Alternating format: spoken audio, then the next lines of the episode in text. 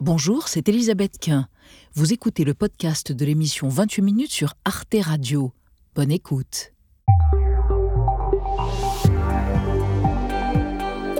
Bonsoir, nous sommes heureux de vous accueillir dans ce nouveau hors-série de 28 minutes où nous allons dresser un bilan des relations entre la France et le continent africain en 2023.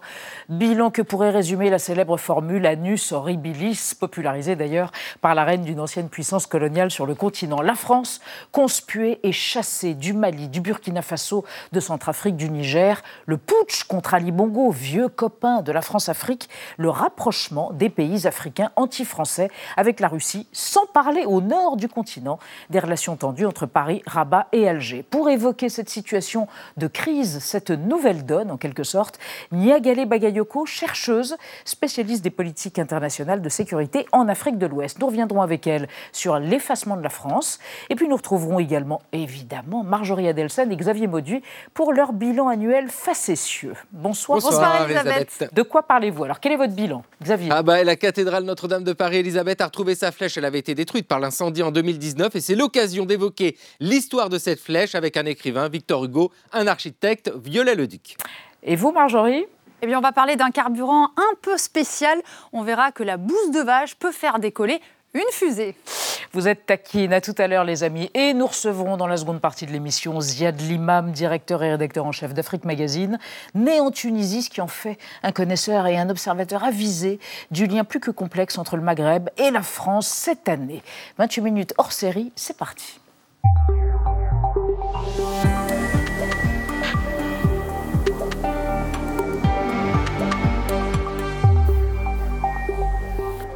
Elle est là. Bonsoir Niagale Bagayoko. On est ravis de vous avoir avec nous tout au long de ce hors-série. Je vous présente, mais je n'ai pas besoin de vous la présenter, Anna Ndiaye et Benjamin Sportouche, mes deux camarades.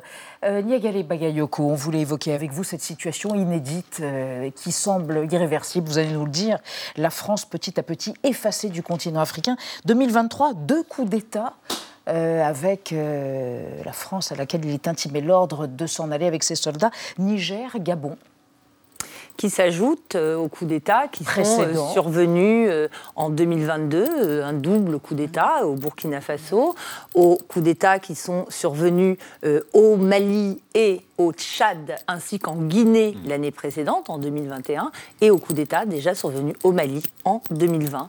Donc en effet, c'est une contagion. Certains évoquent une sorte de contagion. Pour moi, ce n'est pas une contagion, c'est un mouvement euh, de fond euh, qui euh, témoigne d'une dynamique à la fois prétorienne, mais aussi autoritaire et mmh. populaire, car sa particularité est de euh, mobiliser euh, des populations, des opinions publiques en appui de ces autorités militaires qui, par ailleurs, s'allient à des civils. On l'oublie trop souvent en utilisant le mot de junte, mais il y a la participation au pouvoir d'élites, très souvent technocratiques, mhm. dont beaucoup sont passés par des organisations internationales, notamment onusiennes, etc., ce qui interroge aussi hein, sur la pénétration des normes qu'on a essayé de promouvoir pendant une trentaine Mhm. d'années. Donc il y a véritablement un modèle de gouvernance nouveau qui est en train de s'instaurer sur le continent africain.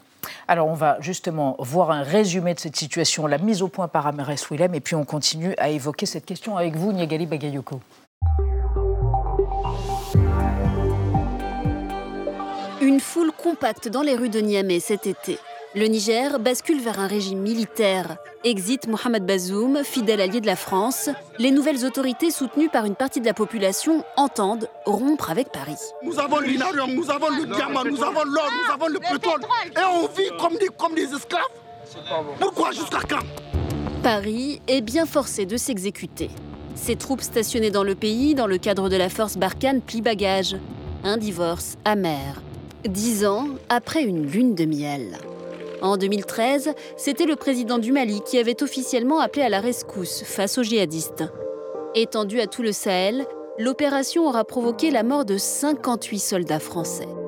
Cet engagement n'a pas empêché la multiplication des coups d'État en Afrique francophone. Depuis 2020, ce sont le Mali, la Guinée, le Burkina Faso, le Niger donc, puis le Gabon qui ont basculé aux mains de putschistes. Et souvent, les nouveaux dirigeants entendent prendre leur distance avec Paris, voire rompre complètement avec l'ancienne colonie. Il y a une volonté très claire qui s'exprime dans ces pays-là de tourner la page, mais encore une fois, les attributs de la puissance française sont encore là et la France dispose encore d'alliés, des élites africaines qui jouent euh, le jeu de ses intérêts. Au nord du continent africain aussi, la France traverse une période de turbulence. Le Maroc et l'Algérie s'affrontent depuis des décennies autour du dossier du Sahara occidental. Et chaque fois que Paris tente sans succès de se rapprocher d'Alger, c'est Rabat qui se fâche. Des tensions qui ont explosé au plein jour quand le royaume chérifien a refusé l'aide de la France après le séisme du 8 septembre. Emmanuel Macron cherche depuis à calmer le jeu avec ce partenaire incontournable dans les dossiers sécuritaires et migratoires. J'ai vu beaucoup de polémiques ces derniers jours qui n'ont pas lieu d'être. C'est évidemment à Sa Majesté le Roi et au gouvernement du Maroc, de manière pleinement souveraine, d'organiser l'aide internationale. Et donc nous sommes à disposition de leur choix souverain. Alors, la France peut-elle encore redresser la barre au nord comme au sud du Sahara? 60 ans après les indépendances, la France et l'Afrique peuvent-elles enfin nouer des relations apaisées? Yagali Bagayoko, c'est vrai qu'on a l'impression que la France n'a jamais été aussi fragilisée que depuis, d'une certaine façon, les luttes pour l'indépendance. Et on se souvient en 2013, effectivement, cette espèce de situation qui était totalement contraire. Le président malien appelant au secours l'armée française et François Hollande, et remerciant euh, pour l'intervention de l'opération Barkhane, Serval. Qu'est-ce qui s'est passé? Alors, je pense qu'il faut un peu nuancer cette idée selon laquelle la France ne s'est pas euh, auparavant retrouvée dans une situation comparable. On l'a oublié, mais euh, au début des années 2000, la crise en Côte d'Ivoire a euh, mis en évidence une violence d'un sentiment anti-français, ce qui n'est pas le cas pour moi aujourd'hui, puisque c'est la politique africaine de la France qui est mise en question.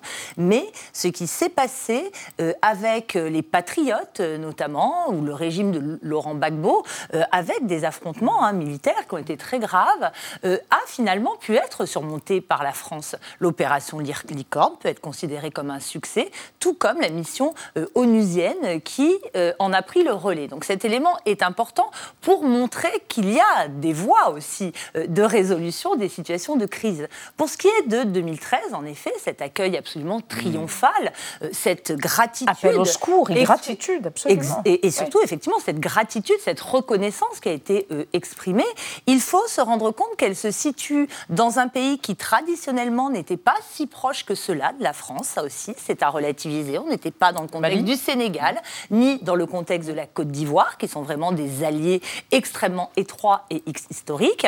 On est dans un pays euh, de tradition de coopération, on en reparlera sûrement mhm. avec la Russie notamment, euh, qui était déjà euh, là, hein, à l'époque du président Ibeka qu'on a vu.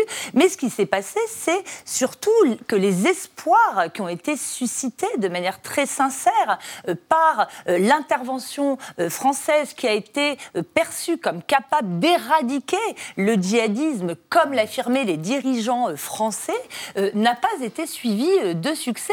Et les populations civiles, notamment, ont considéré qu'elles étaient face à un échec et mmh. qu'il n'était pas nécessaire que cette présence se prolonge. Mais ce qui, ce qui peut nous paraître paradoxal, c'est qu'au moment où on a un président français depuis 2017 qui dit, qui dit moi, officiellement, la France-Afrique, c'est terminé, c'est là que la situation pire. Et on s'interroge quand même sur ah. ce, ce qui semble être un paradoxe. Alors, c'est un paradoxe, mm. oui et non, dans la mesure où cette affirmation de la fin de la France-Afrique mm. a été euh, répétée par chacun euh, des nouveaux euh, présidents, qu'il s'agisse de François Hollande, qu'il s'agisse de Nicolas Sarkozy. il a l'âge en plus, j'allais vous dire. Il a l'âge. Alors, au regard des populations africaines, il n'a pas l'âge du tout. Il, a, il, a, il, est trop vieux déjà.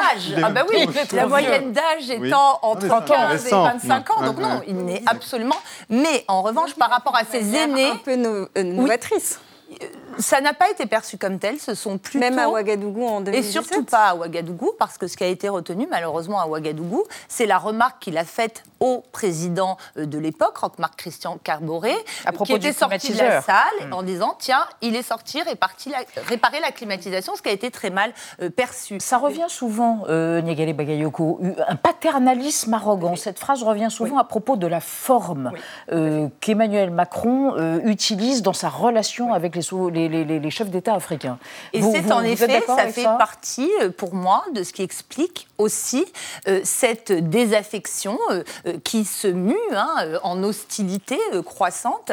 Il y a eu le sentiment d'une façon d'aborder le hmm. continent sous un angle qui tentait à le présenter comme irresponsable lui-même, comme incapable. Le mot même hein, a été employé encore une fois par le président Macron. Il y avait eu pire avant avec Nicolas Sarkozy. L'Afrique oui, n'est pas entrée dans l'histoire. Mais le mot d'incapacité a été employé euh, en février euh, l'année dernière lors de la tournée face à Étienne Tshisekedi en RDC qui a répondu.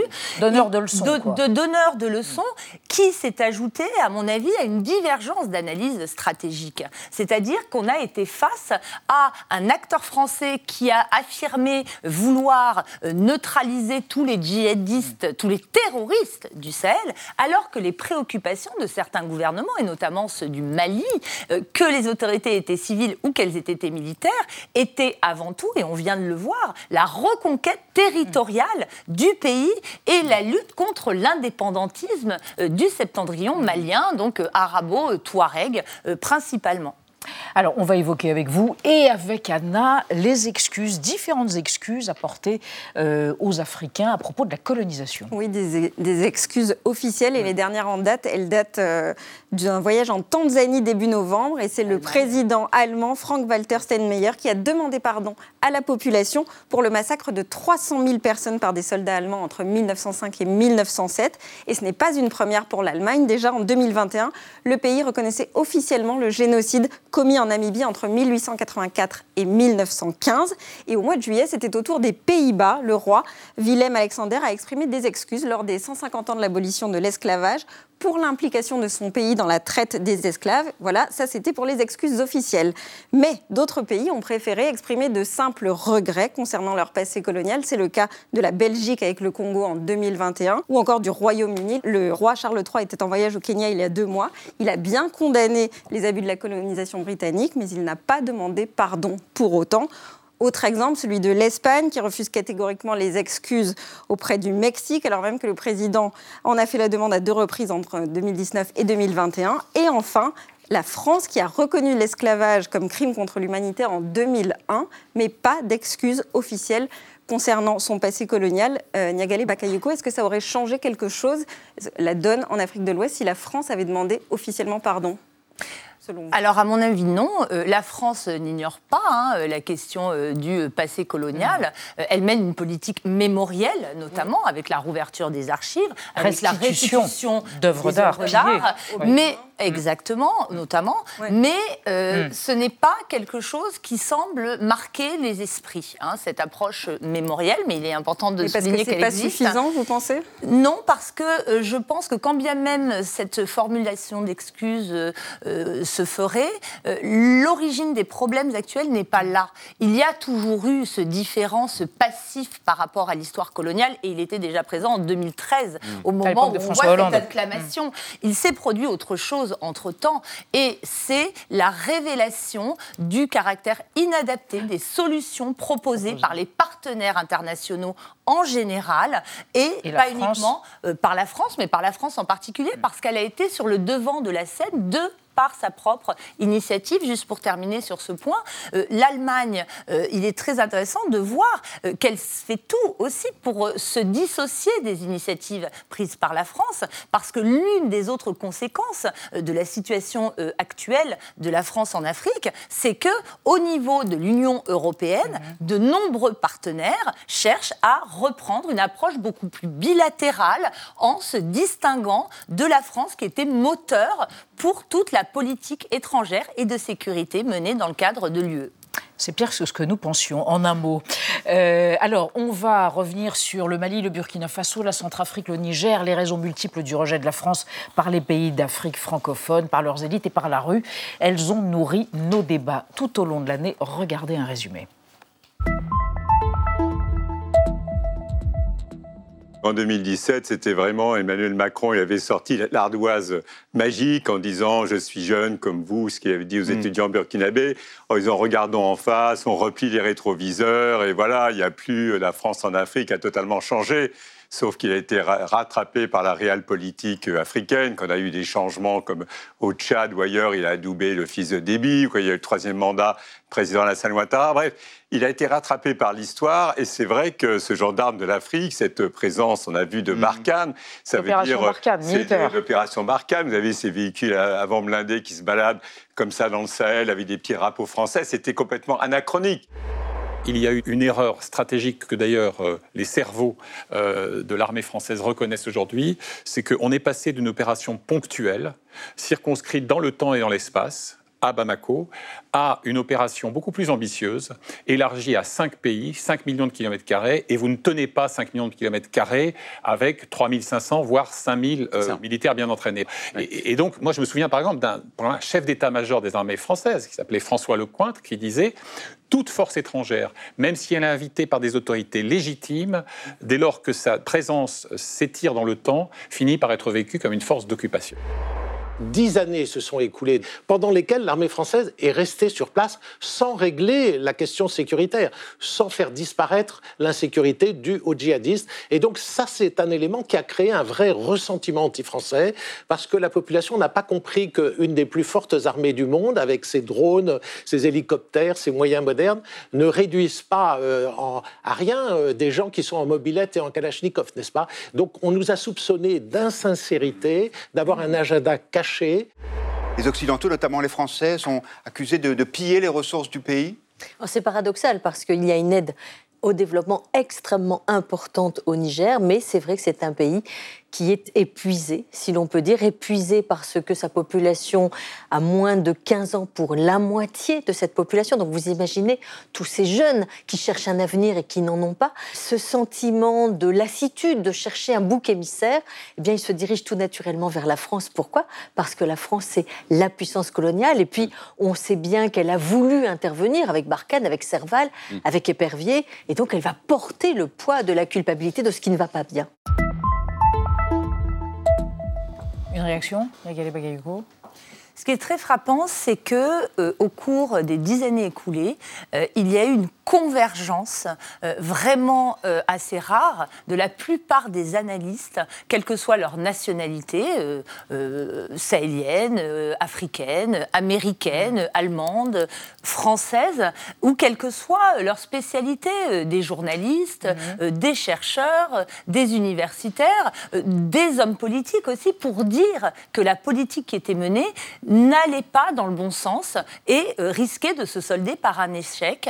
Et il y a eu euh, une sorte d'autisme, euh, en réalité, de la plupart des autorités politiques, davantage que des autorités militaires, qui elles-mêmes, c'est rappelé dans le reportage, mmh. ont très tôt mmh. tiré la sonnette d'alarme en indiquant que militairement, il allait être extrêmement compliqué de réduire les groupes armés terroristes, mais aussi en soulignant le fait que l'insécurité va bien au-delà de cette question des groupes djihadistes avec l'émergence de euh, milices d'autodéfense, de groupes euh, de milices communautarisées, euh, de groupes criminels. L'insécurité est beaucoup plus multiforme qu'on a bien voulu le dire. Oui, pour, pour, résumer ce que vous dites, quelqu'un a évoqué une vision kaki du monde et une vision strictement militaire dans l'approche du continent par les Français. C'est ça C'est là où ils ont pêché, une approche militaire et pas seulement civile? Alors, comme le rappelle Sylvie Bonal, il y a eu une aide massive de la France et des partenaires européens.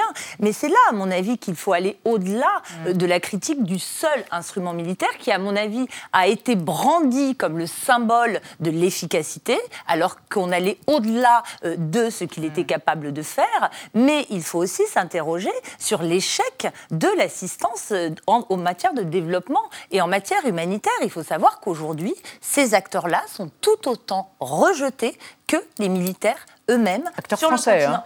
acteurs, occidentaux, largement. Qu'il s'agit surtout des acteurs européens et des acteurs multilatéraux. Il ne faut pas oublier que la mission des Nations Unies a été forcée de quitter le territoire du Mali, mais est aussi forcée de quitter mm. le territoire de la RDC et maintenant du Soudan. Donc on est dans un mouvement qui va bien au-delà de l'espace francophone en réalité. ça, c'est au profit de l'expansion du djihadisme là-bas actuellement. Est-ce que certains parlent d'une forme de risque de califat africain?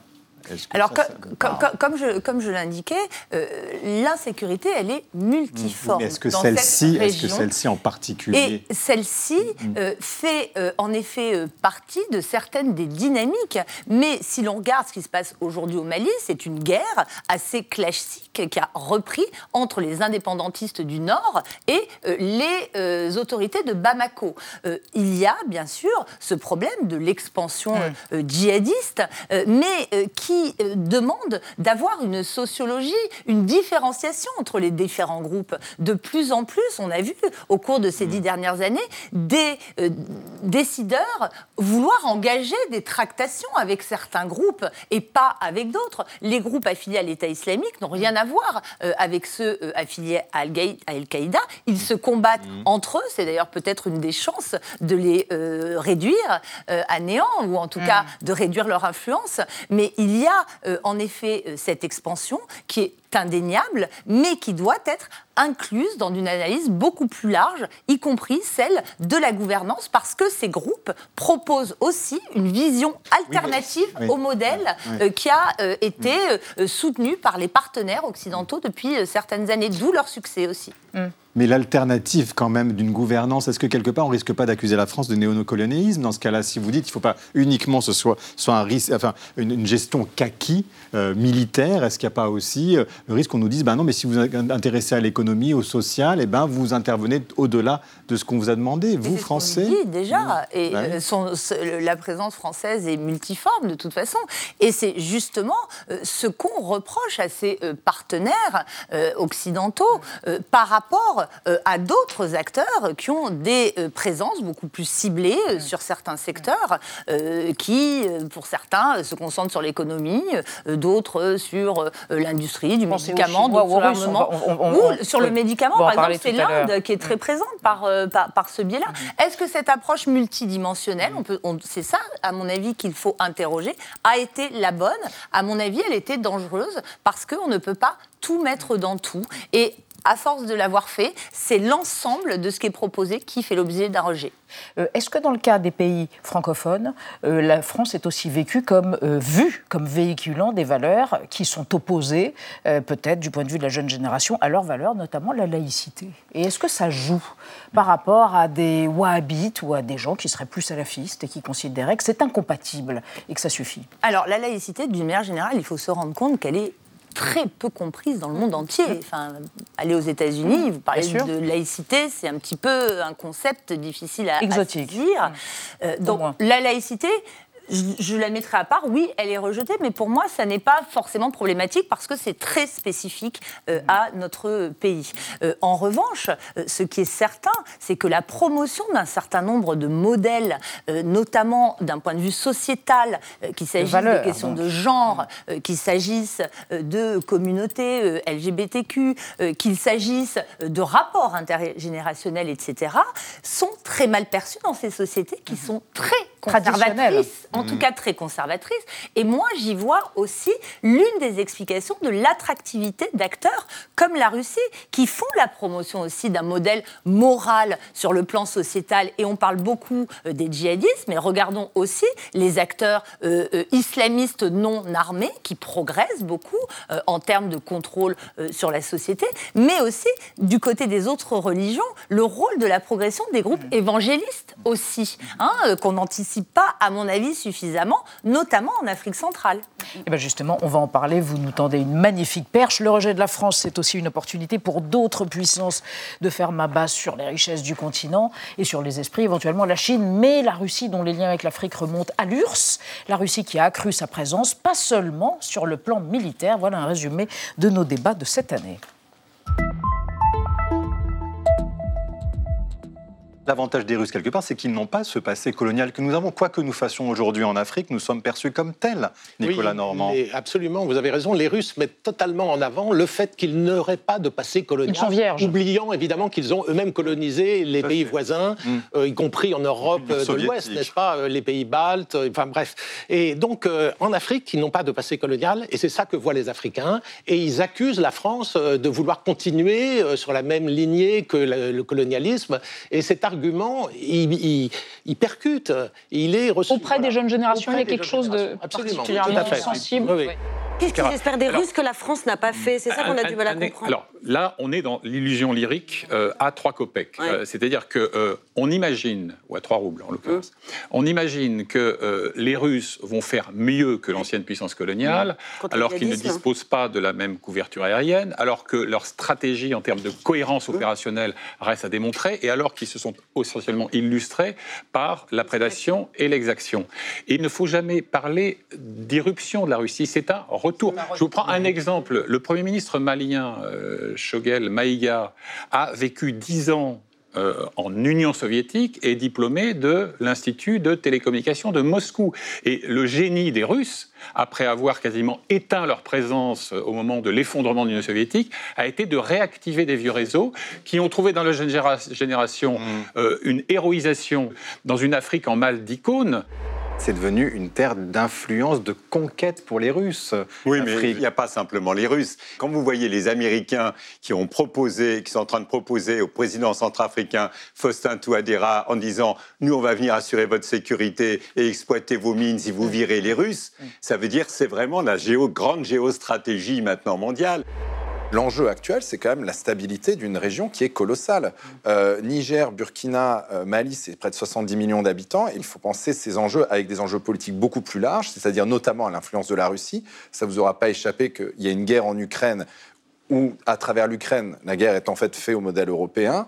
Euh, il y a euh, une dépression sur la France parce que la France est le pouvoir européen le plus présent, le plus influent en Afrique. Derrière, c'est quand même une volonté de remettre l'Europe dans sa boîte et de, nous faire reculer sur des zones géopolitiques d'influence euh, européenne.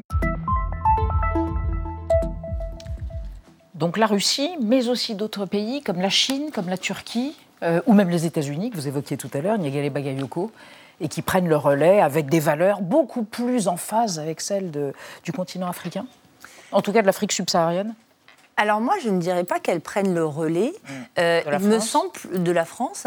Euh, il me semble tout simplement que la France n'a pas été suffisamment attentive à la multiplication des partenariats qui se sont noués au cours des 20 dernières années. La plupart d'entre eux ne sont absolument pas euh, nouveaux. Hein. On n'assiste pas à un nouveau scramble en, Africa, donc ce partage de l'Afrique hein, qui était à l'origine de la colonisation. Non, je pense qu'on a assisté à l'émergence d'une volonté de la part des dirigeants africains euh, en euh, cohésion avec leurs opinions publiques à multiplier leurs partenariats de manière très opportuniste. Et je pense que le fait de considérer que la France peut aussi euh, offrir un rapport co-avantage sera, dans les 4, 5, 10 prochaines années, considéré de nouveau, même si là, on est dans une mmh. situation de crise. Alors, la mise à distance de la France ne concerne pas que les pays subsahariens, ça concerne aussi les pays du Maghreb, notamment le, Maroc. Hein, qui n'avait pas sollicité, on s'en souvient, l'aide proposée par la France au moment du séisme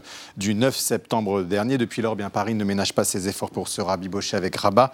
Écoutez, regardez ce mea culpa de l'ambassadeur de France à la radio marocaine, c'est assez inédit. Quel gâchis quel gâchis de notre part. Le président de la République lui-même, d'ailleurs, a reconnu euh, il y a quelques semaines que ça avait euh, profondément euh, abîmé l'image et l'influence de la France. Euh, cette affaire-là, c'est pour moi à chaque fois que quelqu'un témoigne de ce qui lui est arrivé, vous, vous l'évoquiez euh, comme une écharde qu'on m'enfoncerait dans, la chair. Bonsoir Ziad Limam, merci de nous avoir rejoints. Vous dirigez la revue Afrique Magazine. Vous êtes parfaitement au fait des relations plus ou moins complexes, passionnelles, conflictuelles entre la France et les pays du Maghreb, Algérie et Maroc. C'est fréquent qu'un ambassadeur utilise des termes aussi euh, embarrassés, passionnels et on a souvent vu des ambassadeurs aller à Canossa. Hein. Je veux dire, mm. euh, on leur dit tu vas à Canossa, je vais à Canossa. Mm. Bon, je pense que dans le cas présent, la crise était assez complexe, dense, euh, pas nouvelle. Hein. Les, crises franco-marocaines sont assez récurrentes dans l'histoire. Remonte à euh, quand? Oh, bah, depuis toujours. Depuis vous, toujours. Vous avez vous rappeler du livre de Gilles Perrault, Notre ami le roi, qui avait mm. pratiquement mis fin aux relations franco-marocaines. Euh, donc il y, a toujours eu des crises, mais là, elle était multiforme, structurelle, complexe. Et donc il fallait envoyer un message assez fort. Et la question des visas est une question particulièrement, euh, j'allais dire, humaine parce que, euh, juste deux chiffres, au Maroc, on était à 18% de refus des visas avant l'instauration du quota, de 50%. La France a diminué de moitié voilà. l'accord. Et, et cette diminution, c'est tombé sur qui? C'est tombé sur ceux qui étaient les plus francophiles, les cadres, les, euh, les gens qui ont de la famille en France, les étudiants, les, euh, les voyageurs de commerce, les, les, médecins, tout ça. Et donc tous ces gens qui avaient un fluide, euh, une relation, j'allais dire, affective et tranquille avec la France, d'un seul coup, ça s'est arrêté et ils ont été humiliés. Et donc il y a eu cette sensation d'humiliation qui méritait un canossa. Mm. Quand on a décidé de sortir de la crise, de part et d'autre, parce que ça a été de part et d'autre, on a envoyé l'ambassadeur dire excusez-moi, un truc à faire. Ce qui complique les, les, les choses aussi, c'est que à chaque fois, il y a des relations diplomatiques avec Alger qui vont contrarier Rabat et réciproquement tout de même. C'est ça aussi qui ne facilite pas, j'allais dire, la diplomatie française. Mais, mais je pense que vous en avez parlé euh, dans la première partie de l'émission, c'est-à-dire qu'il n'y a pas, de, euh, il y a une spécificité maghrébine parce que les pays sont différents de l'Afrique subsaharienne, mais on a affaire à des mêmes phénomènes de fond. Ah oui. euh, c'est-à-dire des, des, affirmations de souveraineté euh, et, chaque fois, dans chaque pays, c'est particulier. C'est-à-dire, on ne peut pas lire tous les pays. Euh, moi, j'aime pas quand on dit Afrique, parce que d'un seul ouais. coup, comme si toute l'Afrique était une seule et une même entité. Mmh. Euh, le Maghreb, c'est pareil. En Algérie, vous avez quand même une histoire à la France qui est différente. Euh, D'abord, il y a une guerre, donc elle a laissé des traces, et, et, on a un peu tendance du côté de ce côté-ci de la Méditerranée à penser que ces guerres, elles s'évacuent par miracle, mais en réalité. Aujourd'hui, il y a des descendants de Félaga qui ont été tués. Il y a un parti qu'on appelle celui des révolutionnaires, des anciens FLN, qui pèse lourd dans la politique intérieure algérienne. Et ce parti-là, il n'est pas spécifiquement francophile, mmh. ni francophone, et plus tous les autres problèmes de l'Algérie. Donc, on peut pas. Et l'expérience marocaine est très différente. L'expérience marocaine, il y a eu l'IOT, il y a eu la colonisation, il y a eu une décolonisation, comme toutes les décolonisations un peu rudes, mais il n'y a pas eu une guerre ouverte avec des mmh. millions de victimes, avec euh, les, les, les, les, pieds noirs qui sont rapatriés en bateau, avec les règlements de compte, avec. Enfin, je veux dire, ça a été sanglant. Et c'est mmh. toujours voilà, c'est toujours arrière-plan. Ouais, en même temps, on sent que ce qui apparaît dans, dans, dans la conversation qu'on vient d'avoir, c'est la question des, du contrôle des flux migratoires. On sent que vraiment que ce soit pour l'Afrique subsaharienne que pour le Maghreb, à chaque fois, c'est aussi ce qui tend les relations avec la France. Et d'ailleurs, on a eu un, un, débat sur la question euh, de l'immigration euh, très saillant, très vif en France hein, récemment. Alors absolument, ce qui s'ajoute, hein, je rejoins euh, totalement Viad, euh, à cette question de volonté d'affirmation d'une souveraineté et d'une émancipation vis-à-vis des partenaires traditionnels. Ça, c'est un trait majeur. Et la question de la migration oui. a ressurgi. Alors c'est un peu euh, passé inaperçu, mais il faut savoir que le, les autorités civilo-militaires du Niger ont dénoncé l'accord migratoire avec l'Union européenne, qui était euh, une sorte de clé de voûte euh, pour tout ce qui concerne les transits, notamment à travers la Libye, vers la Méditerranée, etc. C'est une façon de déclarer aussi la guerre, comme la Turquie avait brandi aussi hein, le fait de faire partir de nos, des vagues de, de, de migrants oui. vers l'Union européenne. Donc oui, bien sûr, la question migratoire est au cœur des tensions, mais il faut savoir, à mon avis, que la position de la France est beaucoup plus délicate que pour d'autres pays européens. Si vous prenez un État comme l'Italie, par exemple, sa diplomatie, mais depuis très longtemps, et son objectif, c'est de préserver son identité nationale. L'Italie n'a pas une vocation universelle euh, d'expansion de sa langue, de son modèle universel, de la, de la, laïcité, etc. Non, l'Italie, euh, elle est euh, cohérente dans sa volonté d'arrêter les flux migratoires. Quand on est face à un État comme la France et les États-Unis ont le même problème avec une immigration latino-américaine, qui est d'étendre un modèle qui se veut universel, cela demande aussi d'accueillir des élites, de rayonner d'un point de vue culturel, euh, éducationnel, éducatif aussi. Et d'où la problématique mmh. particulièrement compliquée pour la France aujourd'hui. Et particulièrement compliquée avec la francophonie. Alors, est-ce que le français est en voie d'effacement, soit en Afrique subsaharienne et soit au Maghreb? Il y a des trucs très paradoxaux. On voit que le journal officiel algérien est toujours en langue française, mais que depuis la rentrée dernière, en Algérie, il est demandé dans les classes, enfin dans les, dans les écoles privées, de ne surtout pas indexer leur programme au programme euh, enseigné en France. Mais... Qu'en est-il du français, donc de cet outil de diplomatie le, le, français est en, le, français est en régression dans le monde arabe, c'est très clair. De quoi? De l'anglais?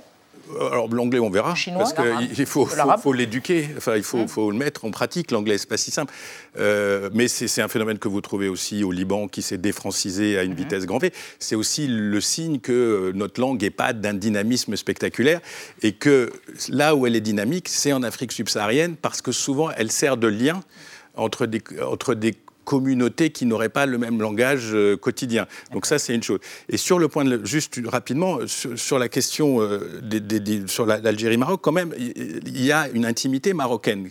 Et ça, ça compte aussi. Qu'est-ce que Vous vous savez, entendez par là? on, on- on parle souvent du, du, du- du clan des, Marac, des euh, les voyages, euh, on se balade dans les grands hôtels, la, la classe politique française, etc. Mais en réalité, oui, parce qu'ils sont, voilà, Jacques Lang, tout ça, on Ah. est à Marrakech, on est les amis du roi, et un lobby. Mais le lobby correspond à une véritable, j'allais dire, intimité franco-marocaine qui est quotidienne. C'est-à-dire le français recule moins, euh, le poids des capitaux français est toujours très important au Maroc, euh, toujours dans les deux, trois premiers partenaires. Euh, L'économie marocaine est plus modernisée, donc il y a plus de flux, c'est plus facile. Et un chiffre tout bête, puisque vous parlez du français, il y a 47 lycées officiels français au Maroc et un en Algérie. Et donc on voit à quel point le poids de l'histoire peut aussi jouer euh, et, et la direction que prennent ces pays individuellement peut aussi jouer. On n'a on pas le temps d'en parler, mais euh, l'affaire du Sahara dans les difficultés, c'est essentiel. Les accords d'Abraham, c'est essentiel. Donc chaque pays doit être lu euh, selon ses propres intérêts. Et ce que vous disiez au début sur le fait que la diplomatie française a du mal à lire chaque pays séparément, de rentrer dans le détail de toutes ces dynamiques. Mais vous êtes quand même optimiste pourrait y avoir pour la France une possibilité, en travaillant beaucoup, de retrouver des relations symétriques. Je pense aux pays d'Afrique le mot. subsaharienne. C'est le mot symétrique et apaisé Rapidement. Moi, je pense, oui, Oui. qu'il y a euh, cette possibilité, puisqu'encore une fois, on est face à des États euh, africains qui veulent maximiser leurs intérêts. Mais cela demande, à mon avis, une lecture extrêmement précise euh, des dynamiques locales, parce que c'est le contexte qui a échappé totalement aux politiques menées, non seulement par la France, mais par les partenaires internationaux. Et pour cela, je pense même qu'il y a un besoin de changement des méthodologies d'analyse des sociétés auxquelles on a affaire, parce qu'il n'y a pas que des États qui interagissent sur la scène internationale, on voit aussi un retour des sociétés.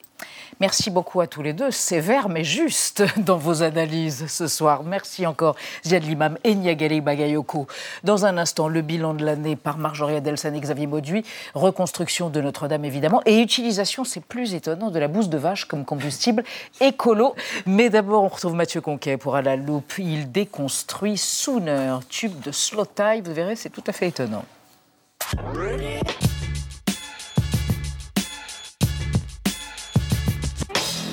À la loupe aujourd'hui, une certaine idée du partage.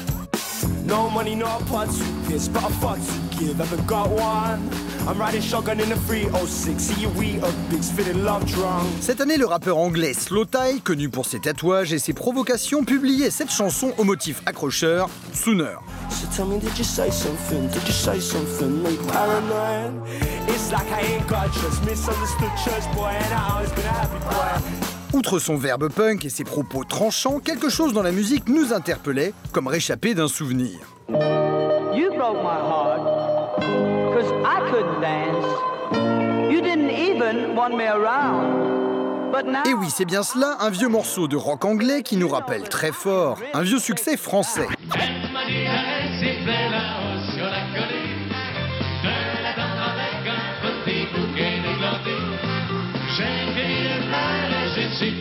que j'ai vu. C'est attendu, attendu, tu n'es jamais venu. Pourtant, avant même de partir siffler sur la colline, on a trouvé l'origine de ce souvenir musical. Les crédits de la chanson indiquent une provenance d'origine italienne.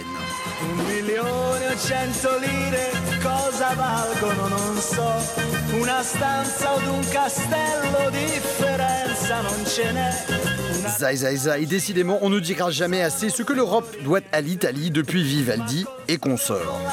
Mais notre petite enquête musicale permet aussi d'expliquer un autre succès avec le même triangle d'artistes. Point de départ en Italie toujours, avec Riccardo El Turco,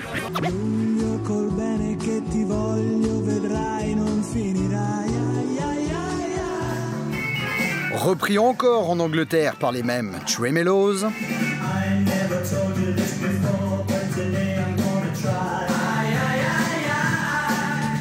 pour une transformation culinaire finale, la France oblige, chez Jodassin. Il faut dire qu'elle était vraiment très croustillante, autant que ses croissants. Décidément en cuisine comme en musique, si la recette est bonne, c'est forcément la vôtre. Ça vous plaît? C'est moi qui l'ai fait. non mais et c'est la présidente des Césars de l'année prochaine. Valérie Le Mercier, vous l'aurez reconnu. Bonjour Marjorie. Bonjour Elisabeth. Bonsoir plutôt. Bonsoir Monsieur Mauduit. Bonsoir, Elisabeth. Notre-Dame de Paris a retrouvé sa flèche et même la croix qui est au-dessus de la flèche. Une étape cruciale dans le chantier de reconstruction après l'incendie de 2019. Vous allez nous parler d'une flèche qui apparaît, qui disparaît. Enfin, elle est étonnante votre Elle est flèche. étonnante. Ah, Hein vous avez raison de le dire. En avril 1831, tout le monde attend avec impatience la parution du roman de Victor Hugo, Notre-Dame de Paris, tellement C'est un succès gigantesque quand il paraît le mois suivant. Esmeralda, Quasimodo, Phébus, tous leurs petits potes, des personnages que l'auteur fait évoluer dans le Paris du XVe siècle en 1482 précisément. Oui, mais voilà, Victor Hugo ne se prive pas de digression sur son temps à lui, le 19e siècle. Ainsi, il parle de la flèche de Notre-Dame, ou plutôt de l'absence de flèche, parce qu'il rappelle que la cathédrale a subi mille barbaries au fil des siècles, dont la destruction de cette flèche qui se trouvait au point d'intersection de la croisée du transept. Il en donne même la date précise, 1787. C'est pas vrai, c'est quelques années plus tard, mais on s'en fout. C'est Victor, Victor, Hugo. c'est Totor. il a le droit. Et il se moque. Il se moque de l'architecte de bon goût qui a cru qu'il suffisait de masquer la plaie avec un emplâtre de plomb qui, Ah. en réalité, ressemble plutôt au couvercle d'une marmite. C'est vous qui le dites, tout Non, c'est Victor Hugo. C'est Victor Bon, Hugo. et alors, pourquoi cette flèche démolie au XVIIIe siècle? Ah, elle est démolie parce que, bon, déjà, elle a 500 ans, elle est plus vraiment en bon état, elle est démolie. Hugo lui dit amputée. Vous savez, on est à un moment où le Moyen-Âge est mal perçu. Ce sont des temps obscurs avec un art grossier. D'ailleurs, ce 18e siècle que se forge cette expression d'art gothique, l'art des Goths, des barbares. Oui, mais voilà, au 19e siècle, avec les romantiques, dont Victor Hugo, il y a un nouveau regard porté sur le Moyen Âge. Et d'ailleurs, le roman Notre-Dame de Paris participe beaucoup de cet attrait qui touche un jeune architecte qui devient un acteur de ce grand mouvement, Eugène Viollet-le-Duc. Lui se spécialise dans la restauration des bâtiments du Moyen Âge, la basilique de Vézelay, les remparts de Carcassonne et bien sûr Notre-Dame de Paris. Mais, mais voilà, pour ses travaux, il doit tout réinventer, la recherche des matériaux, les gestes, les savoirs du passé adaptés aux techniques de son temps. Et il décide de doter Notre-Dame de sa flèche, celle qui avait disparu, une flèche en bois couverte de plomb, néo-gothique complètement assumée. Elle est inaugurée en 1859 et elle relie le style du passé, le regard que les gens du 19e siècle ont sur le Moyen Âge et les techniques nouvelles. Bref, avec ce chef-d'œuvre, Viollet-le-Duc fait flèche de tout bois. Bien sûr, et elle est de retour. Euh, Marjorie, un carburant assez saisissant. Original, oui. je sais pas comment il faut le présenter. La bouse de vache. Non, mais c'est ça, la bouse de vache. Chaque jour, une vache produit 40 kilos de bouse. Une richesse dont a su Ah, se oui. saisir Hokkaido. C'est la grande île la plus au nord de l'archipel du Japon.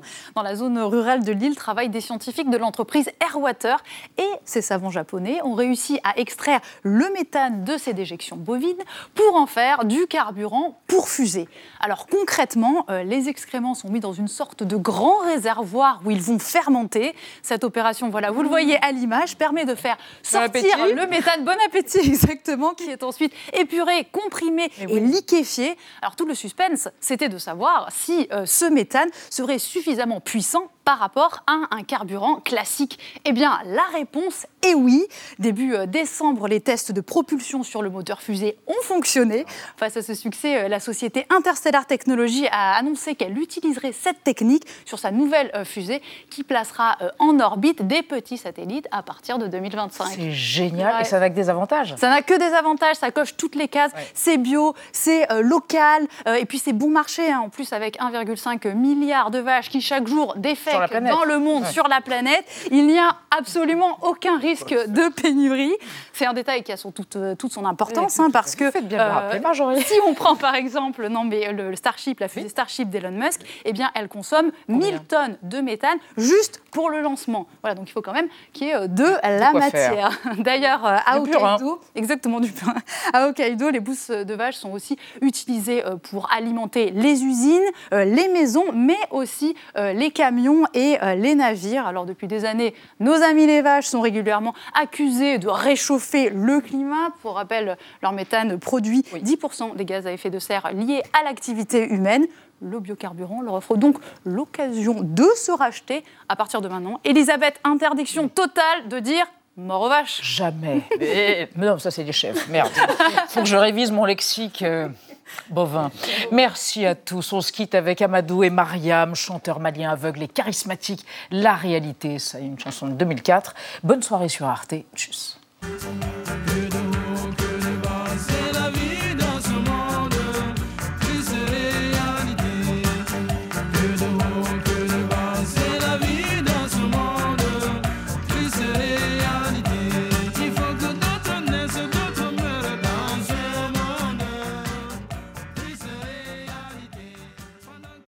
Retrouvez le podcast de 28 minutes sur toutes les plateformes de podcast et sur arteradio.com. Et pour soutenir l'émission, abonnez-vous, commentez, critiquez, mettez des étoiles et partagez le podcast avec vos proches.